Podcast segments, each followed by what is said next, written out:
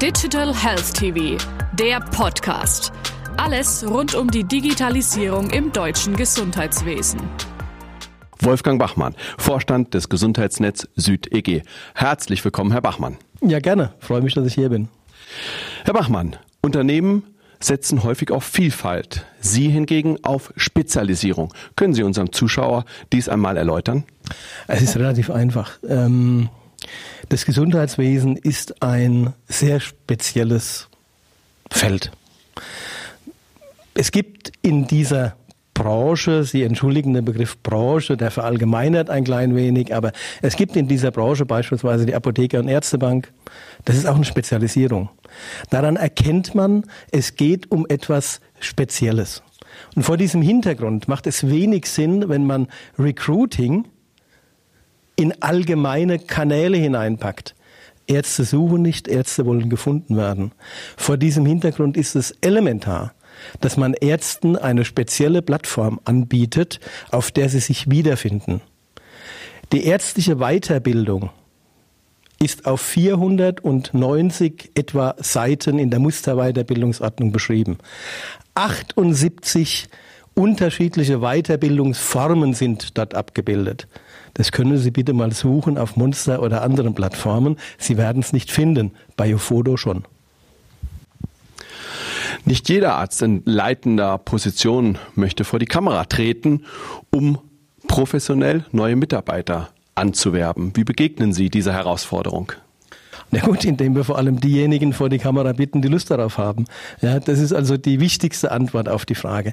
Diejenigen, die nicht wollen, müssen nicht. Gleichzeitig ist es natürlich so, wenn ein Chefarzt Mitarbeiter sucht, dann muss er die Gelegenheit wahrnehmen wollen, diese Mitarbeiter über alle Kanäle zu erreichen.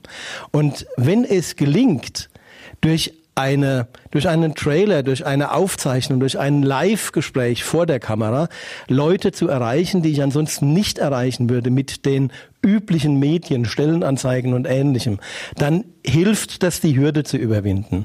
Und ich kann Sie wirklich beruhigen. Die heutige Generation der Chefärzte ist außerordentlich kameraaffin und sehr, sehr gut erprobt in der Darstellung der Leistungen der Klinik und des Arbeitgebers.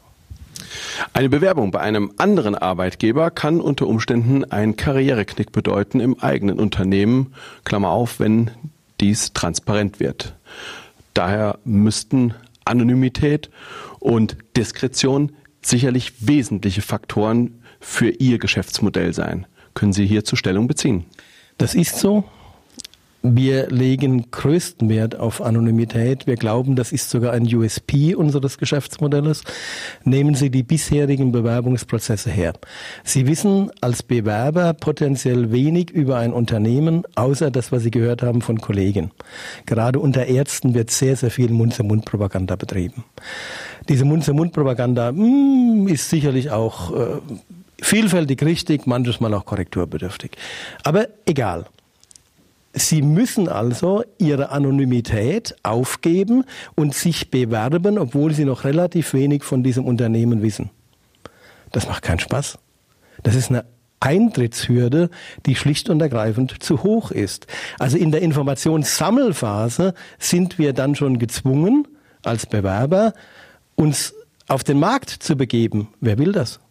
Niemand. Wenn man das verbessern kann, und wir haben das verbessert, durch eine entsprechende, durch einen entsprechenden Prozess, dann sollte man das verbessern. Das heißt, man kann bei uns anonym bleiben, genau so lange, bis man alle die Informationen hat, die einen begeistern vom Unternehmen und man anschließend sagt, hier würde ich mich gerne bewerben. Mit dem, was Sie auf die Beine gestellt haben, verlassen Sie bekannte Wege und dies in einem relativ konservativ geprägten Bereich. Kann man es eher als Risiko oder eher als Chance ansehen? Wer sagen würde, das, was wir machen, ist risikolos, ähm, verkennt die Realität. Natürlich ist das mit Risiken behaftet. Ähm, wenn es ohne Risiken wäre, dann würde es ja jeder machen. Also Risiken sind da. Die Frage ist, sind die Risiken bewertbar? Sind die Risiken beurteilbar? Können wir mit ihnen umgehen? Ich behaupte ja, wir können es. Und die Chancen sind enorm.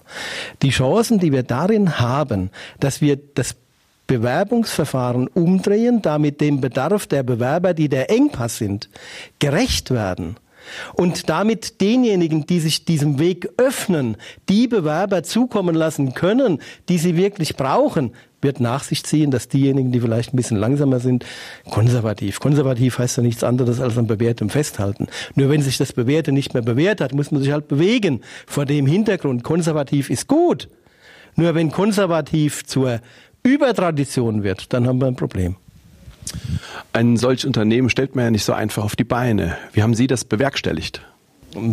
Mit Mitteln der Gesundheitsnetz Süd, die das Eigenkapital dazu stellt, mit Mitteln weiterer Ärzte, Mitglieder der Gesundheitsnetz Süd, die kleine Teile des Eigenkapitals stellen, mit äh, Fremdkapital unserer Hausbank, die an die Idee glaubt, und mit einer Kapitalerhöhung, die derzeit gerade platziert wird. Also sollte sich ein Zuseher berufen fühlen und ein Interesse an dem Geschäftsmodell haben, dann kann er gerne bei mir anfragen und ich kann die Investitionskonditionen gerne mit der Person besprechen. Das sind im Moment ähm, ja, Verlage an dem Thema grundsätzlich interessiert, was wir da tun. Also insofern, ähm, natürlich habe ich nicht Interesse an einem äh, Investor, der unser Geschäftsmodell nicht versteht, aber wenn es dort Investoren gibt, die unser Geschäftsmodell verstehen, das würde ich mir auch erlauben, mit dem Investor besprechen zu wollen, dann sind wir offen für entsprechende Investoren.